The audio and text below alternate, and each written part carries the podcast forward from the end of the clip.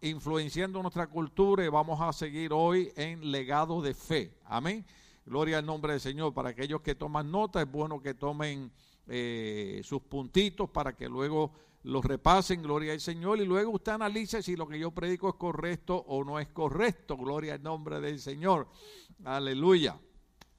Nos habíamos quedado en el verso eh, de Gálatas capítulo 6, verso 7, no sé si recuerdan que habíamos discutido mucho sobre la importancia de que lo que sembramos, cosechamos. Y entonces estábamos hablando de la crianza de nuestros hijos, de acuerdo a lo que cosechamos en nuestros hijos, de acuerdo a lo que cosechamos en nuestra relación como pareja, de acuerdo a lo que, eh, eh, debo decir, sembramos en nuestra relación como familia, es lo que vamos a cosechar y había mencionado algo y lo quiero repetir, esa ley funciona sea cristiano uno o no sea cristiano, es una ley que Dios estableció que todo lo que el hombre siembra, eso cosecha. Y habíamos dicho que si usted quiere, ¿verdad? Que lo traten con amabilidad, pues siembra una semilla de amabilidad. Usted quiere que lo traten con respeto, siembra una semilla de respeto, gloria al nombre del Señor. Y sobre todo, usted quiere que lo traten con amor, siembre una semilla de amor. Usted quiere que le den la mano en un momento de necesidad, pues en algún momento otra persona esté en necesidad, siempre una mano ayuda, porque todo lo que sembramos cosechamos. Gloria al nombre del Señor. Y ahí nos habíamos quedado y habíamos pasado también, eh, aunque no lo habíamos mencionado mucho, pero queríamos usar el Salmo 126, 5 al 6, que creo que lo habíamos utilizado, pero creo que podemos volverlo eh, a, utilizar el Salmo 126, 5 al 6, donde dijimos, el que con lágrimas siembra, con regocijo cosecha, el que llorando esparce a la semilla, cantando recoge su gavilla. Aunque hay diferentes conceptos e ideas acerca de esos versos bíblicos, pero eh, eh, indicando el área de nosotros, hay veces que, que, la vida es dura, hay veces que es difícil, hay padres que a veces tienen problemas con los hijos, hay matrimonios que a veces tienen problemas entre ellos, pero recuerden que a pesar de que haya luchas y batallas, si sembramos una buena semilla, nada podrá impedir que cosechemos una buena cosecha, valga la redundancia. Luego hicimos mención del Salmo 127, donde dice, si el Señor no edifica la casa, en vano se esfuerzan los albañiles, si el Señor no cuida la ciudad, en vano hacen guardia los vigilantes. ¿Qué significa eso? Hicimos mención de que algo que mucha gente no ha comprendido en medio de estos 15 meses de esta pandemia es que el que ha sido encargado de proveer aquellas cosas que nosotros necesitamos ha sido el Señor. Por ejemplo, muchas personas dijeron, no, pero fue el gobierno que mandó un cheque de ayuda, fue el gobierno que dio dinero. No, hermano, ha sido la misericordia de Dios que ha provisto para que el gobierno con nuestro propio dinero nos regresara lo que por mucho tiempo, no quiero usar la palabra, nos han robado, pero nos han quitado. Amén. Por ejemplo, muchas de las personas a veces tienen problemas en una iglesia para dar 10% de sus ganancias, pero no se dan cuenta que el gobierno le quita 40% de sus ganancias. Yo prefiero darle el 10% a Dios que al fin de año yo tenga la bendición de Dios o el resto de mi vida yo tenga la bendición de Dios y mi esposa y mis hijos y mis nietos y mis bisnietos tengan la bendición de Dios y no depender de un gobierno que lo que hace es jalar para el lado de ellos. Y mire cuánta gente nosotros tenemos viviendo en las calles cuando eh, están atacando a las iglesias, diciendo que las iglesias no son esenciales, cuando en 15 meses los que más grandes trabajos han hecho ayudando a la gente necesitada han sido las iglesias y han sido los cristianos. Ya daría un aplauso a Dios por la iglesia y por los cristianos que han hecho una obra tan maravillosa. Gloria a Cristo para siempre. Y estamos hablando de todo tipo de denominación, estamos hablando de, bautistas, de pentecostales, de católicos, de episcopales, de metodistas, todo a toda persona con sentimiento cristiano que ha ido, que ha ido ayudando. Ahora, que, queremos pasar entonces al, al verso muy importante que sería Gálatas capítulo 6, verso 6, aunque debiéramos usar del verso 4 en adelante, fíjese, vamos a usar del verso, del verso 4 en adelante. Gloria al nombre del Señor. ¿Cuántos están ahí conmigo? Gloria al Señor para siempre. Déjeme ver si, si, si, estoy bien aquí, porque se me fue, se me fue acá a, a, a Efesios. Ok, aquí lo tengo. Gloria al nombre del Señor. En Deuteronomio capítulo capítulo 6, verso, verso 4 en adelante. Vamos a tocar ahí, gloria al nombre del Señor. Dice, dice de esta manera. Escuche cómo empieza este verso. Este verso empieza, eh, como yo no sé griego ni, ni, ni, hebreo, pues no puedo pronunciarla. Eso se lo dijo ayer, que es estudiante de hebreo, gloria al nombre del Señor. Pero eh, eh, en la palabra original hebreo, esa palabra tiene un significado bien profundo, pero cuando la traducen, es bastante acertada. Usted ve el verso número 4, empieza ese verso diciendo, escucha. ¿Cuántos están ahí? Escucha, escucha, escucha. Eh, cuando usted lee el libro Apocalipsis, usted ve que dice, bienaventurados aquellos que leen y oyen y atienden las palabras escritas en estas profecías. Una de las cosas importantes que nosotros como cristianos tenemos que aprender es escuchar la palabra de Dios. Yo entiendo que nuestra mente eh, es tan habilidosa que nos engañe, nos traiciona, y muchas veces podemos estar ahí sentados y nuestra mente puede estar en Hawái. ¿Usted sabía eso? ¿Por qué usted cree que a veces yo hago locuras aquí en el altar para volverlo a traerlo a usted aquí? De momento usted dice, ¿para qué me traíste si yo estaba tirado allá en la playa en Puerto Rico bajo una palmera comiéndome un coco? Eh, ¿Usted entiende? Porque una de las cosas importantes aunque nosotros creemos en un Dios, que hace milagros, nosotros creemos en un Dios que hace sanidades, nosotros creemos en los dones del Espíritu Santo, creemos que hay una palabra de profecía y, creemos que ocurre la palabra de ciencia y palabra de sabiduría, pero no hay nada más importante que escuchar la palabra del Señor. Por eso es que des en cuenta que el verso 4 empieza diciendo, escucha, escucha, escucha. ¿Ven la importancia de eso? Por eso es que a veces hay un conflicto cuando nosotros tratamos de educar una iglesia, enseñar una iglesia. Yo no tengo un problema en que la gente diga, gloria a Dios, aleluya, santo, Cristo vive, Cristo viene. Yo no tengo problema en que la iglesia aplaude. A veces que yo le digo a ustedes, eh, esa parte merecería un aplauso. Pero hay veces que mientras usted está en una iglesia, que hay tres o cuatro personas que durante, el, durante el mensaje están todo el tiempo, gloria a Dios, aleluya, Cristo viene y Cristo sana. Entonces, ¿qué luego ocurre? Que no se están dando cuenta que número uno, ellos no están escuchando el mensaje. Número dos, están interrumpiendo los que están al lado. ¿Por qué usted cree que le pedimos a las personas y le decimos, el culto empieza a las 11, llegue por lo menos 10 minutos antes o 15 minutos antes, para que cuando empiece el culto ya todo el mundo esté aquí centralizado, todo el mundo esté aquí acomodado, todo el mundo esté eh, eh, en buena onda y disfrute de la alabanza, porque la alabanza es bien importante. Esos cánticos de oración preparan nuestra alma, preparan nuestra mente, preparan nuestro corazón. Lo primero que hacemos es adorar a Dios decirle al Señor, Señor, de, si separado de ti no hay nada que yo pueda hacer. Entonces, cuando nosotros venimos a la iglesia, yo no, yo no sé usted, pero yo cuando pequeño que iba al cine a Puerto Rico que costaba cinco centavos, gloria al Señor, aleluya, y, no sé cuánto me costó aquella vez en Guatemala, la primera vez que fui, fui a un cine que, yo dije, este se me parece que yo pagaba cinco centavos eh, eh, en una ocasión, ya yo no creo que ya usa, fue en el mismo centro de, de la ciudad. Pero cuando usted iba al cine, Ahora no, hermano, ahora no vale la pena ni ir al cine, porque ahora usted va al cine y, hay como 400 personas en el celular. Y digo, ¿a qué vinieron al cine?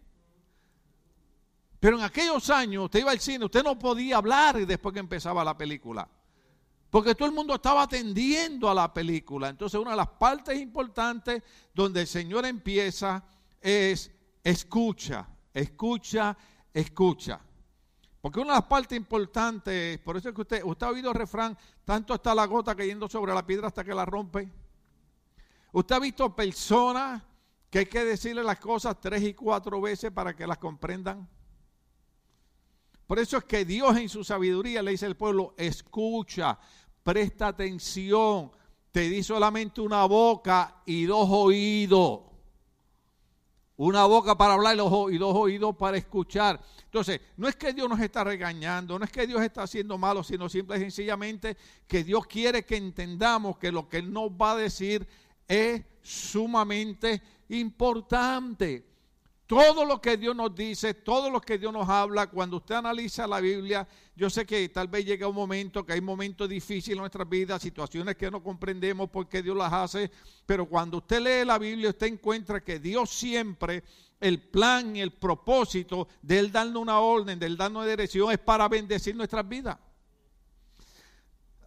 Todo el mundo lo usa. Eh, eh, no sé si, si, si Dios lo usó en la predicación pero usan Jeremías 29, 11, todo el mundo los usa, especialmente en las grabaciones. Y estos son los planes que Dios tiene para tu vida, pensamientos de bien y no de mal, para darte el fin que tú esperas.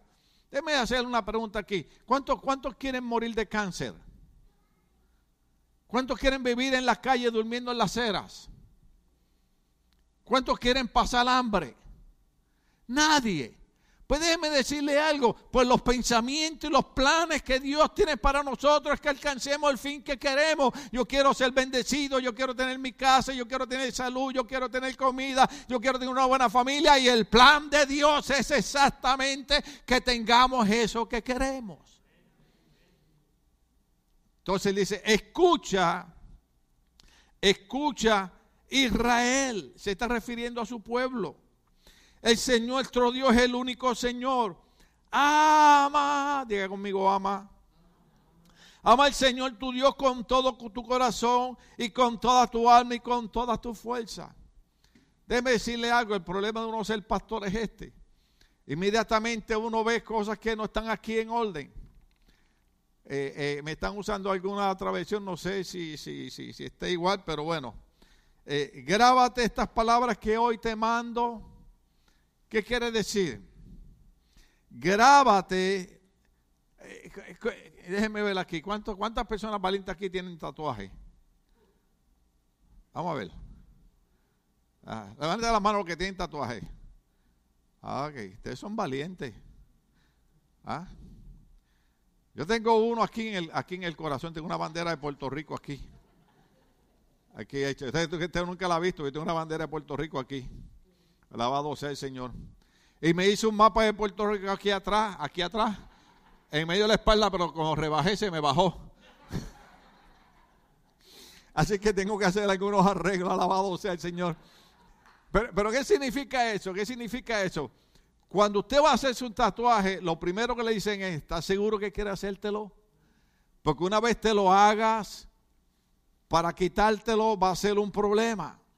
Amén. Yo estoy condenando los tatuajes. Usted no va para el infierno por eso. Lo que estoy diciendo es que usted se hizo un tatuaje y lo tiene ahí para el resto de su vida. Pues eso es lo mismo que está diciendo Dios. Tatúate, grábate las palabras que yo te mando hoy en tu corazón. Entonces, ¿cuál es el problema? Que vivimos en una época, por eso que le hemos puesto este título, influenciando nuestra cultura, y hoy seguimos en el subtema, el legado de fe. ¿Por qué? Porque una de las cosas que nosotros tenemos eh, eh, eh, que, que, luchar en las iglesias es el montón de personas que se llaman cristianos y sus corazones están divididos. Amamos a Dios el domingo. Venimos a la iglesia el domingo, gloria a Dios, siga viniendo. Eso es bueno, le cae bien. De hecho, estaba viendo un artículo y un documental, un psiquiatra dijo que está probado científicamente que asistir a una iglesia ayuda emocionalmente a la gente.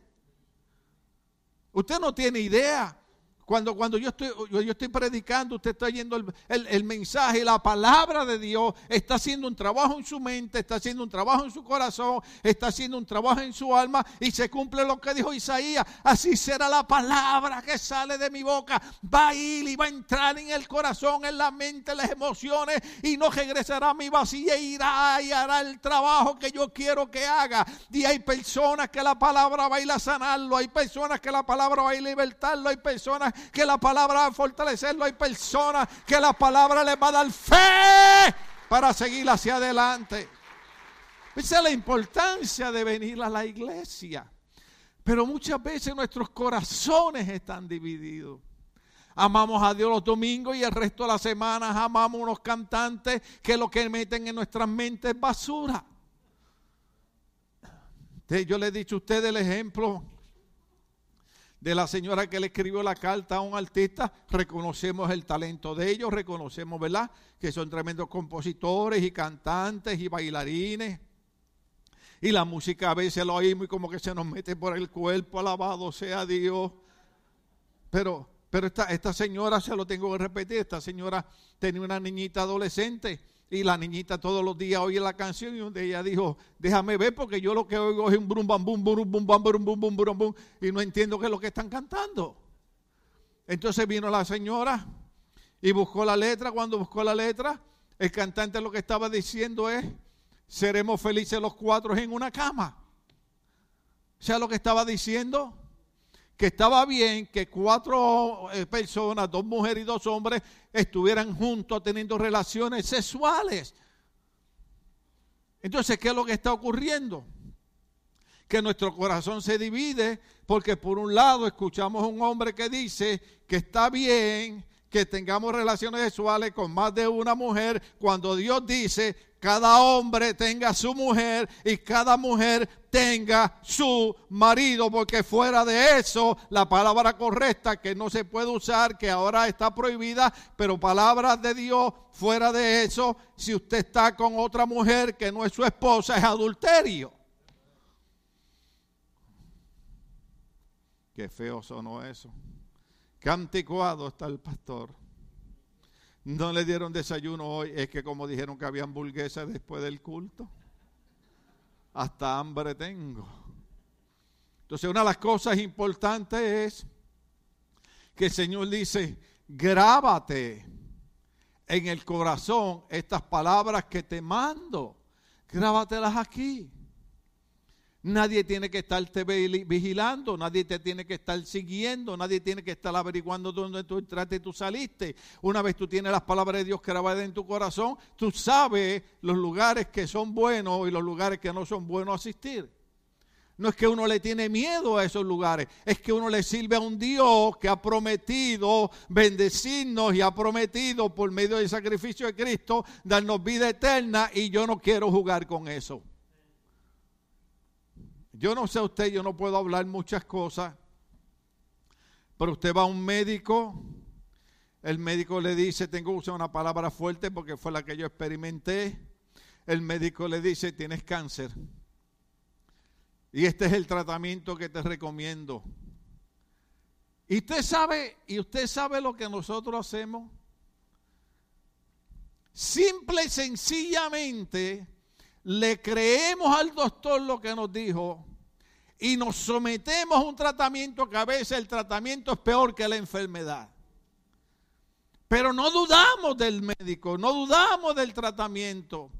Y cruzamos un infierno y cruzamos un valle de sombra y de muerte porque un doctor nos dijo y ahora mismo se descubrió una señora que estuvo en un tratamiento que el médico después del tratamiento, un año y medio después, descubrió que había estado equivocado en los exámenes. Le creemos a un hombre. ¿Por qué no le podemos creer a Dios? Todo lo que Dios nos dice es para bendecirnos. Pero usted sabe, usted sabe que llega un momento, yo no sé cuántos se dieron cuenta ahorita cuando yo recogí un papelito que estaba aquí en el altar. Ustedes vieron que yo me bajé como si fuera una niña. Yo hice así, mire, yo hice así.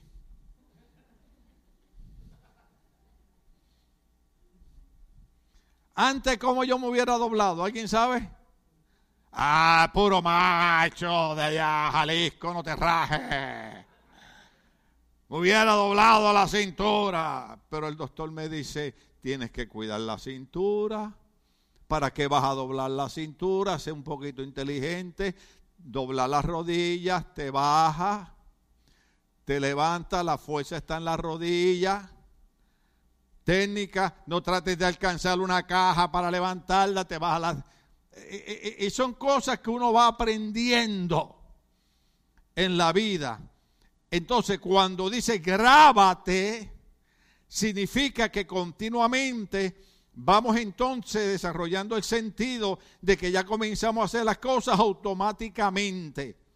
¿Por qué no hago esto? Ah, porque estás en la religión. No, porque yo me he grabado la palabra del corazón de Dios en mi corazón y sé que si yo obedezco a Dios, mi final va a ser una bendición en mi vida, en mi esposa, en mi familia, en mis hijos y en mis nietos. Por eso es que él comienza así. Entonces dice, dice de una manera bien tremenda y, estaba compartiendo una imagen. De hecho, el hermano Ángel me llamó y estaba preguntando algo del libro Josué. Le digo, de hecho, eso tiene que ver con Deuteronomio capítulo 6, algo que viene en el mensaje, que fue donde más o menos hicimos una mención. Fíjese lo que dice el siguiente, verso, el verso número 7. Dice, esas palabras que yo mando que te grabes en tu corazón, incúlcaselas, ¿sí? Incúlcasela. ¿Usted sabe lo que es inculcar?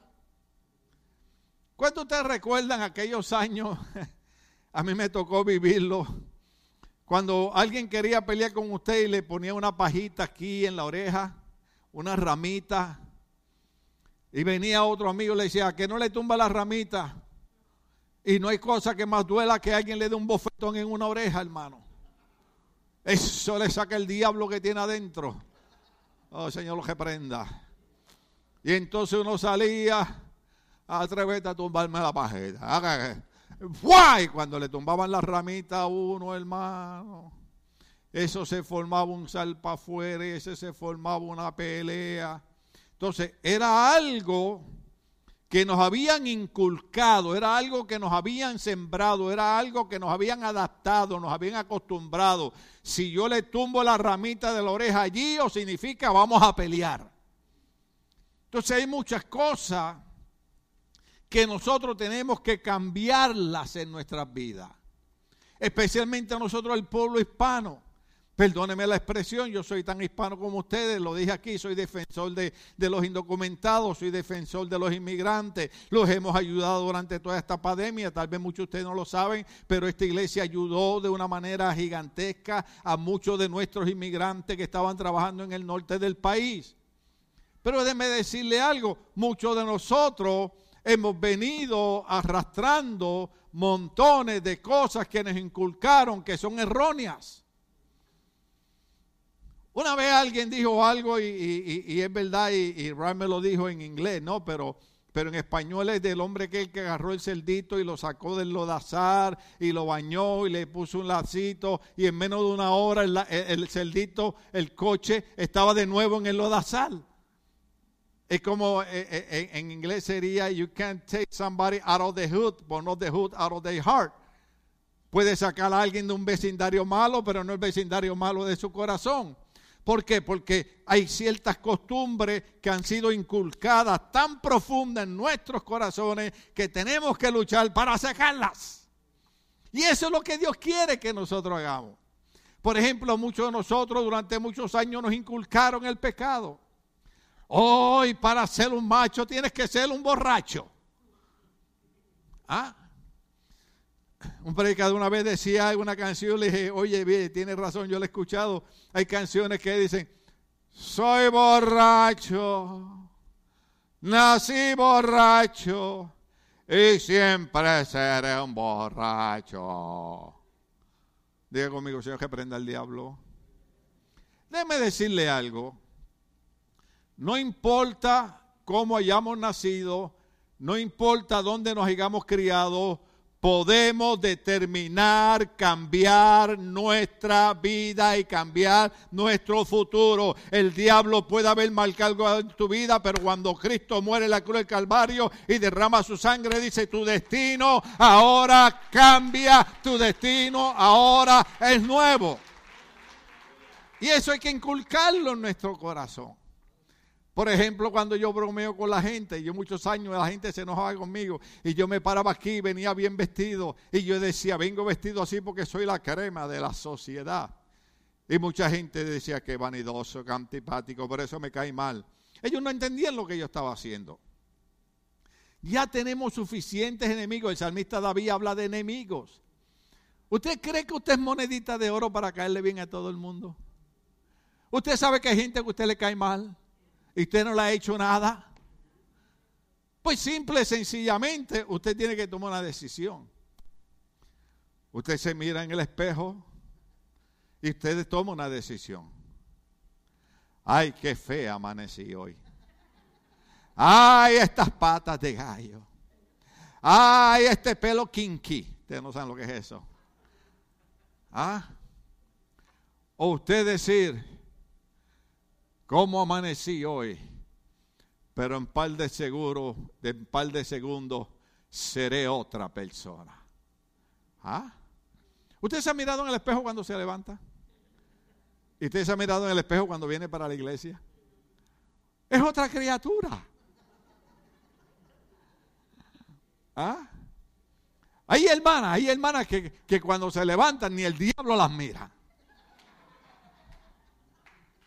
Y después que esa regla vienen para la iglesia, hasta los demonios están, adiós mamacita, oye. ¿Por qué? Porque es lo que se ha inculcado en nuestro corazón. Entonces a la mayoría de nosotros nos han inculcado, ustedes son unos pobrecitos, ustedes son unos pobrecitos, ustedes son unos pobrecitos. Y como dicen los jóvenes, and venimos a este país y seguimos siendo pobrecitos. Y seguimos mendigando.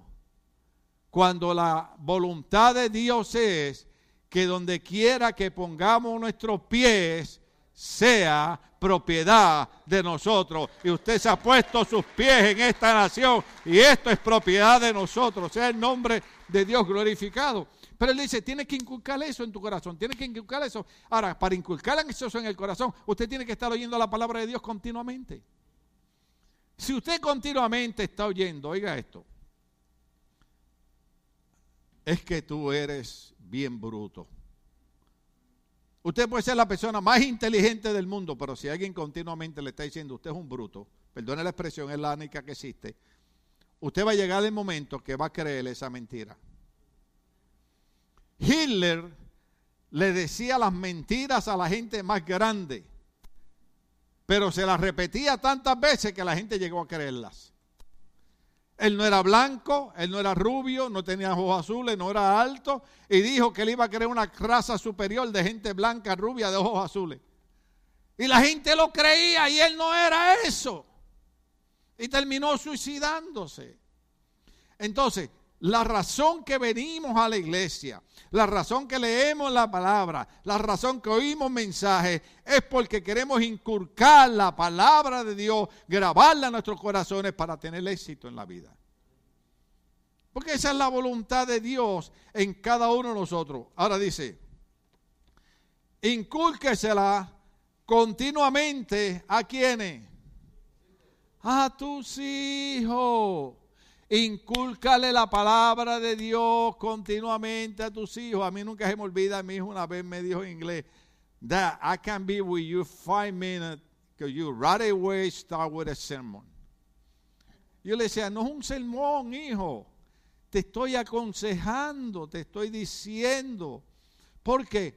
Porque en este país, ahora mismo, eh, eh, para que ustedes estén tranquilos, ahora mismo en Puerto Rico, Antiel, un muchacho de 15 años que los padres de la muchacha de 15 años le dieron permiso al muchacho de 15 años, perdóneme la expresión, hay una diferencia, se me fue el tiempo, seguimos, hay una diferencia entre nuestros abuelitos y nuestras abuelitas que se casaban a los 14 y 15 años, ¿cuántos se acuerdan de eso? Pero a los 14 y 15 años, aquellas viejitas, Oh, mis respetos a ella. De ellas sabían cocinar, sabían hacer frijoles, sabían tortear, ¿ah? sabían lavar ropa en el río. Iba a decir algo, pero se pueden enojar conmigo. Gracias. Pregúntale a una muchacha de 15 años ahora si sabe lavar ropa en el río. No sabe usar la máquina de lavar. Échame la ropa a lavar ahí. ¿Y cómo se prende esto? Los botones están acá arriba. Yo no estoy diciendo cosas que, que, no son. Es verdad. Entonces, ellos se casaban a los 14 y 15 años pero había una costumbre que se le inculcaba a nuestros bisabuelos, abuelos, nuestros padres, era ser responsables en el hogar. ¿Cuántos se acuerdan de eso? Eh, eh, por ahí una foto ahí, Tony, no envié la foto de tu papá, pero el otro domingo la pongo. Nuestros bisabuelos y nuestros padres que vinieron a este país vinieron con esos valores. Era gente inculcada y era gente que cuando llegaron aquí a Estados Unidos dijeron, nosotros vamos a ir ahí, vamos a ir a trabajar, pero vamos a conquistar. De tal manera que hoy la tercera y cuarta generación son gente que están ahora en el gobierno de esta nación. ¿Sabe qué? No somos nosotros, fueron ellos los que hicieron eso posible. Por eso yo honro a esos viejitos, por eso yo honro a esa gente que, se, que tuvieron el valor de cruzar para acá, de aguantar humillaciones, de aguantar racismo, de aguantar cuanta cosa, para que hoy usted y yo fuésemos héroes, fuésemos triunfadores en las cosas que estamos haciendo. Se les inculcaba, se les enseñaba. Una de las cosas que el cristianismo está dejando hoy en día hacer es, especialmente California, que Hollywood sea el que inculque en la mente, en el cerebro, en el corazón de nuestros jóvenes lo que ellos tienen que ser. ¿Cuántos estamos aquí? Yo no tengo problema como la gente se viste. Ustedes me conocen a mí, yo soy muy equilibrado. Ahora, nosotros siempre recomendamos que haya cierto pudor en la vestimenta, ¿sí o no? Que haya cierto comportamiento adecuado, ¿sí o no? Una mujer para ser sensual no tiene que estarle enseñando todo. ¿Ah? Y los hombres tampoco. Hay hombres que quieren ser sensuales y se ponen unos tangas para la playa, enseñando qué? Dos cachetitos ahí secos.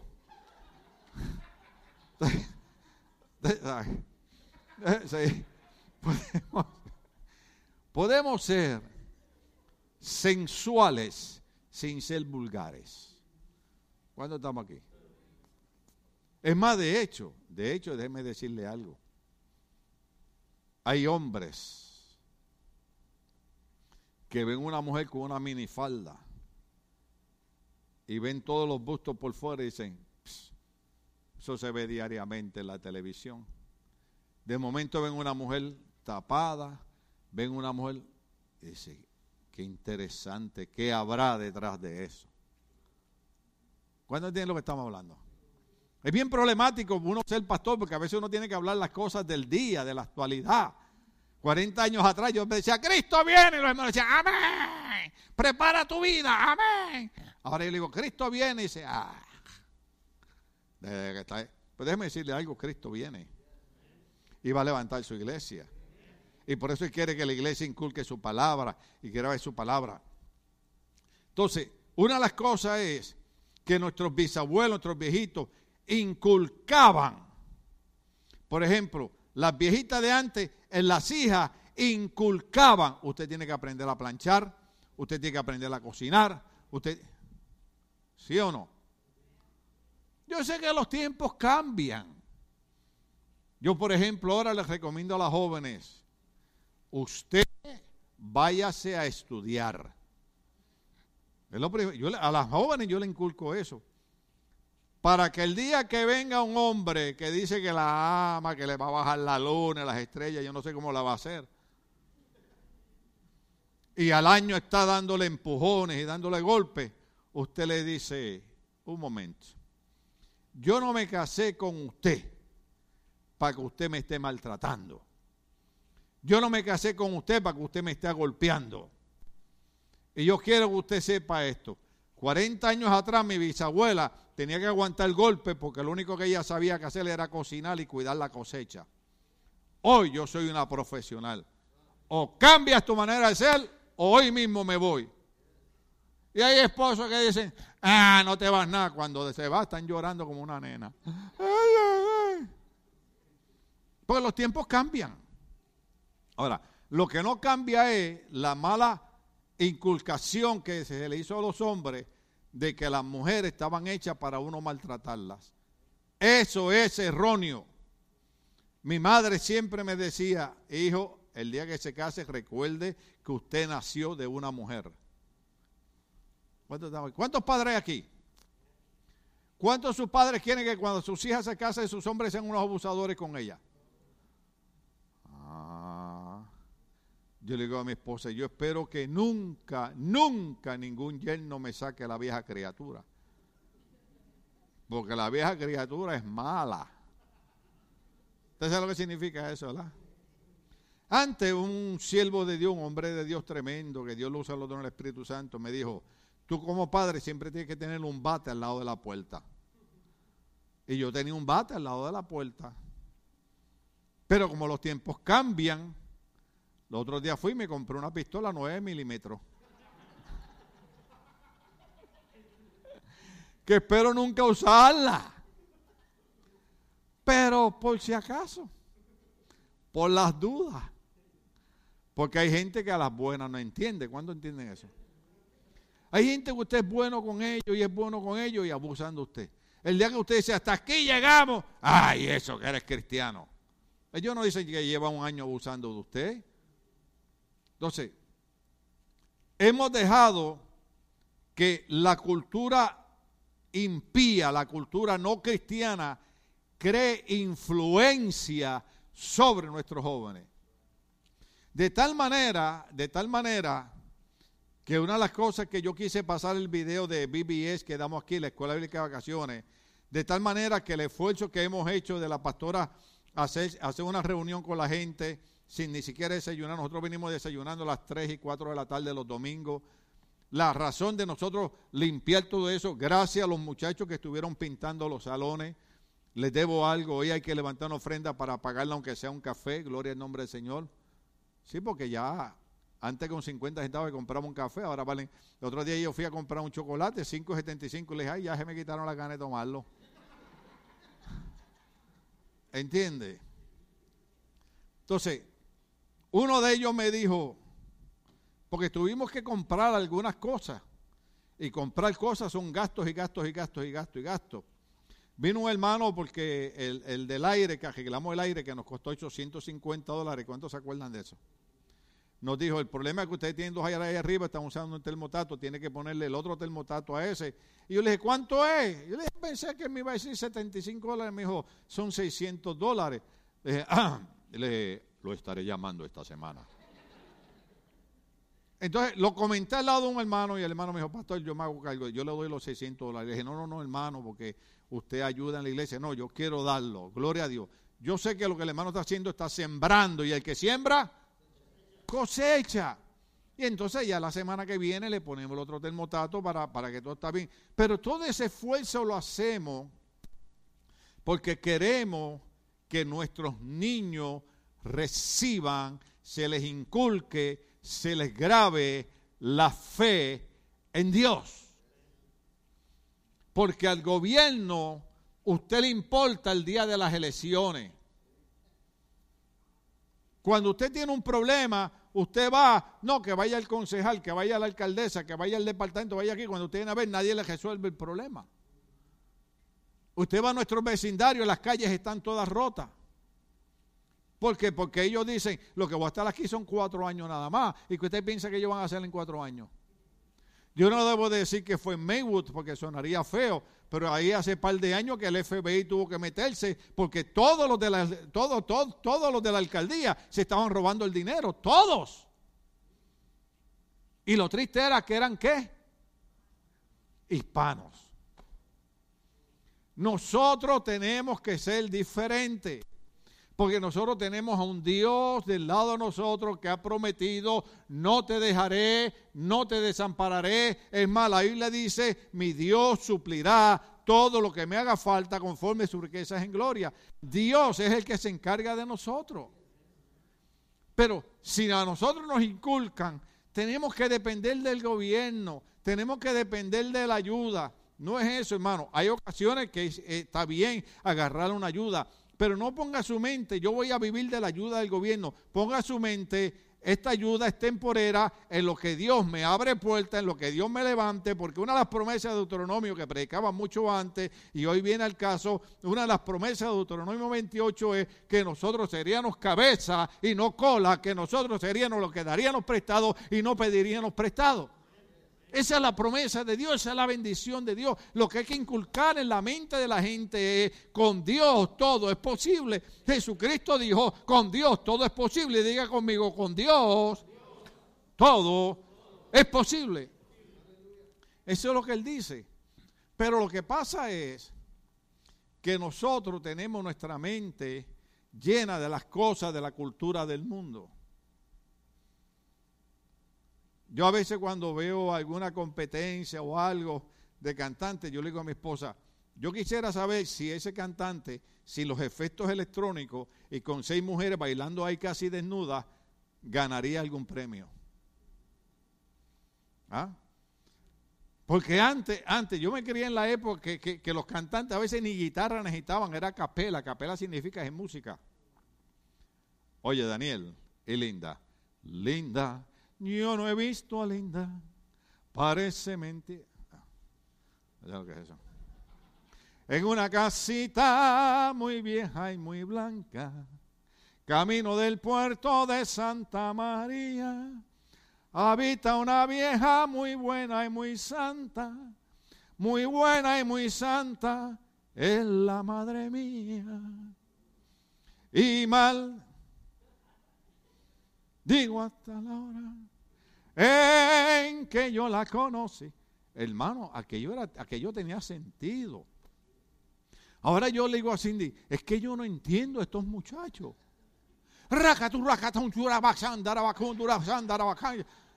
Digo, ¿pero qué es esto? Yo no estoy diciendo que no sean artistas, gloria a Dios, para aquí y para allá, pero, pero todo es no sé en su país, no puedo usar palabras porque hoy es domingo, ¿no? Pero en mi país antes era reggaetón, después era perreo, después era... Y ahora es... Y yo digo, ¿y a dónde vamos a llegar?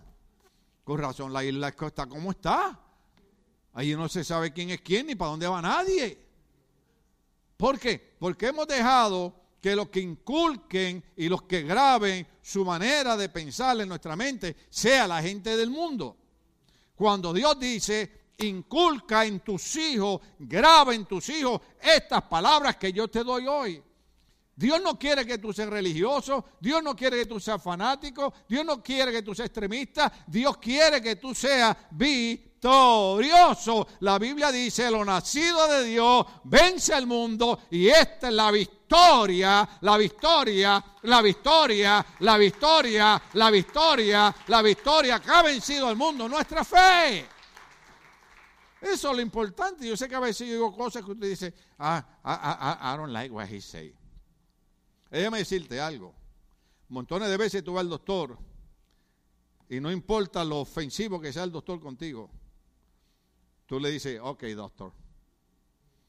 ¿Sí o no? No estoy exagerando. Doctora, que, que no le importa la vida suya. ¿Usted alguna vez ha tenido que llamar a los paramédicos?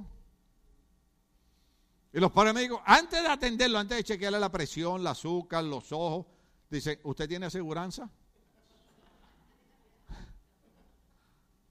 Sí, hermano. Yo recuerdo aquella vez que que viene un ataque del enemigo. Bueno, cosas que pasan uno porque uno es un ser humano. Aquella vez que me dieron unos mareos, unas cosas de la debilidad y todas esas cosas. Y, y, y, yo me estaba bañando y me dieron unos mareos y todo me daba vuelta y para aquí y para allá. Y, yo le digo a Stephanie, Stephanie, tengo, tengo, tengo, acuéstame aquí, me acosté, estaba bien. Y Cindy, estaba dando clases de diagnóstico médico en aquella época en Los Ángeles y la llama y Cindy llama, ya, llama al 911, llaman al 911, pero yo me estaba bañando, yo salía arrastrándome del baño, hermano. Entonces le digo a mi hija, baby, baby, en lo que llegan los paramédicos, dame un poquito de aceite y puntarme en el pelo. De ella me dijo, tenías que hacer mejías. Le digo, no, por si acaso, hoy vas para el hospital, tienes que ir bonito de todas maneras. Lavado sea el Señor. Hermano, y llegaron los paramédicos. Yo jamás pensé que iba a estar en una hueva de paramédicos, nunca. Entonces, cuando ellos llegan, yo oigo, yo oigo. En el segundo piso, lo primero que ellos preguntan es, ¿Do you have insurance? Y yo arriba digo, yo me estoy muriendo aquí, estos tipos están preguntando, preocupados si yo tengo aseguranza.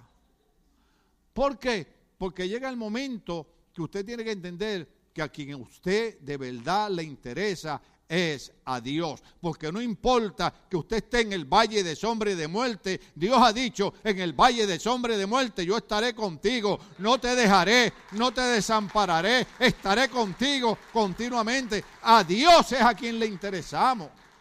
Esto no es fanatismo, esto no es religión, esto es la palabra de Dios. Entonces Dios quiere que inculquemos eso y dice, incúlcasela a tus hijos continuamente, háblale a tus hijos la palabra de Dios, porque sabe que estamos viendo una generación, de hecho le, iba a dar la, información a los muchachos, pero no, no nos da tiempo pasar el dibujo, uh, me pasé de tiempo ya. Eh, una de las cosas que le va a pasar es que se hizo una documentación de que todos los jóvenes ya de 15 años para arriba y los que empiezan a entrar a la universidad, ellos dicen que no necesitan la religión de sus padres.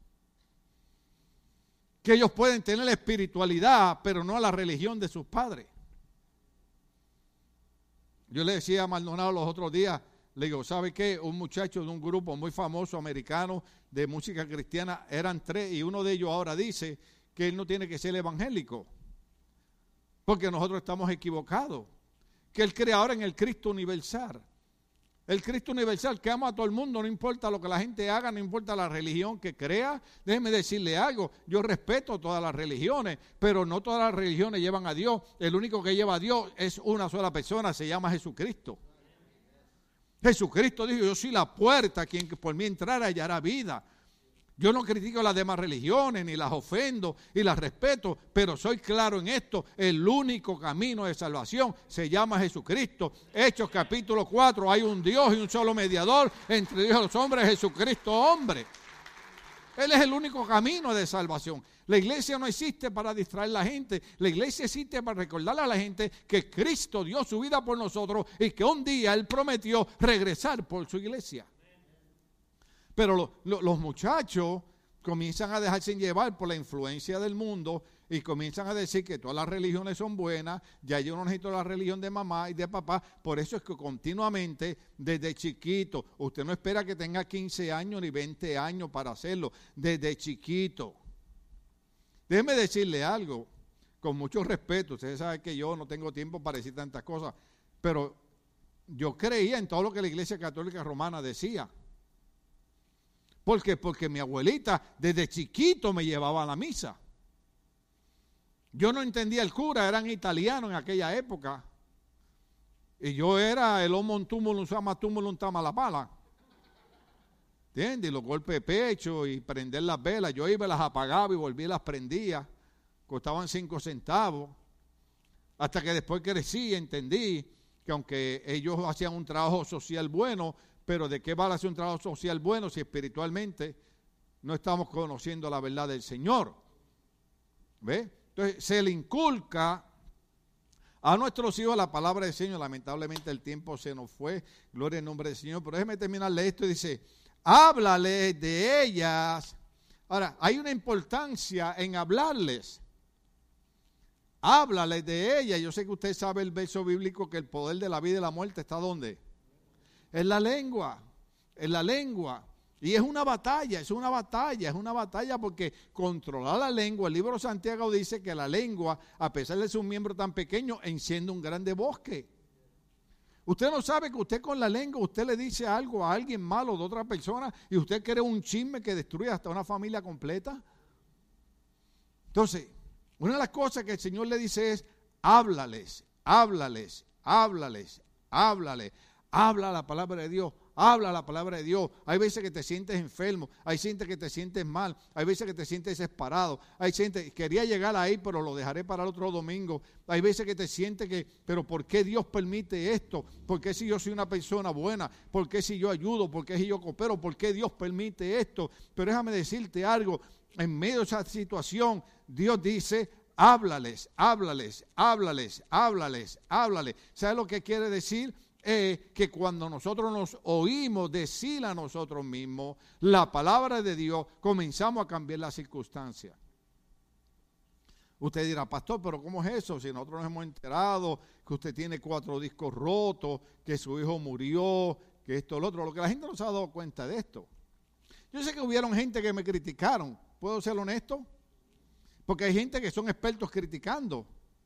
Ah, que el pastor que, no tiene fe en Dios, que ahí está llorando por la muerte de mi hijo. Y déjeme decirle, el día que usted se le muera a su hijo y no llore, yo le voy a dar cuatro palos para que llore.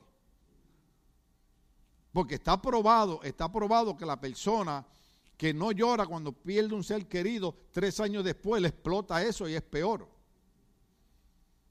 Entonces yo tenía que llorar a mi hijo. No están hablando de cualquier persona, están hablando de mi hijo.